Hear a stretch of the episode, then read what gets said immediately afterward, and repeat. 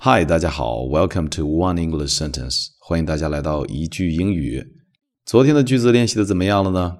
来吧，我们一起复习一遍。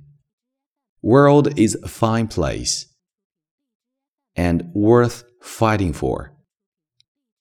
I agree with the second part. 不错，我们整个句子来一遍。World is a fine place and worth fighting for. I agree with the second part. 好的，那我们今天要学习的句子是：The secret of success in life is for a man to be ready for his opportunity when it comes。人生成功的秘密在于，当机会来临的时候，他已经准备好了。其实这句英文和我们中国有两句话特别相似：机会总是留给有准备的人，机会总是青睐于做好准备的人。就像现在我们每天在这里加油学习英语一样。绝对算是为了明天的成功在做非常有价值的积累。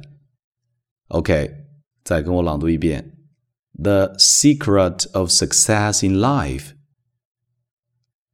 is for a man to be ready for his opportunity when it comes.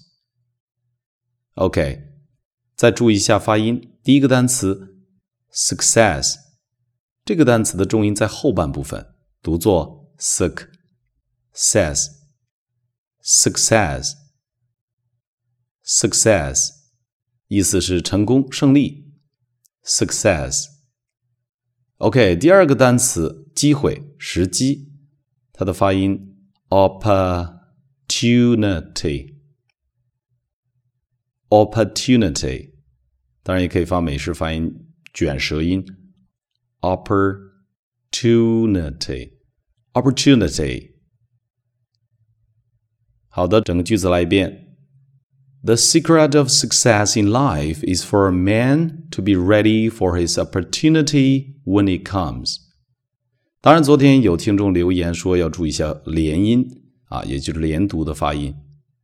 我们这句话的倒数第二和第三个单词 when it 连在一起，when when it when it when it。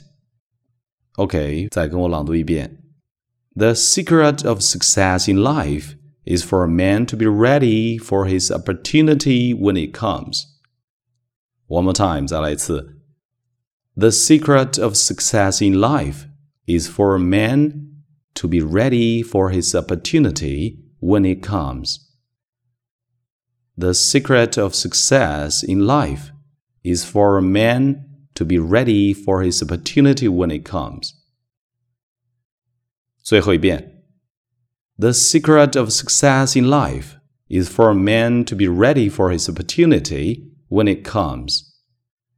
好了，一定记得加油练习。我们下次再见，祝周末愉快，拜拜。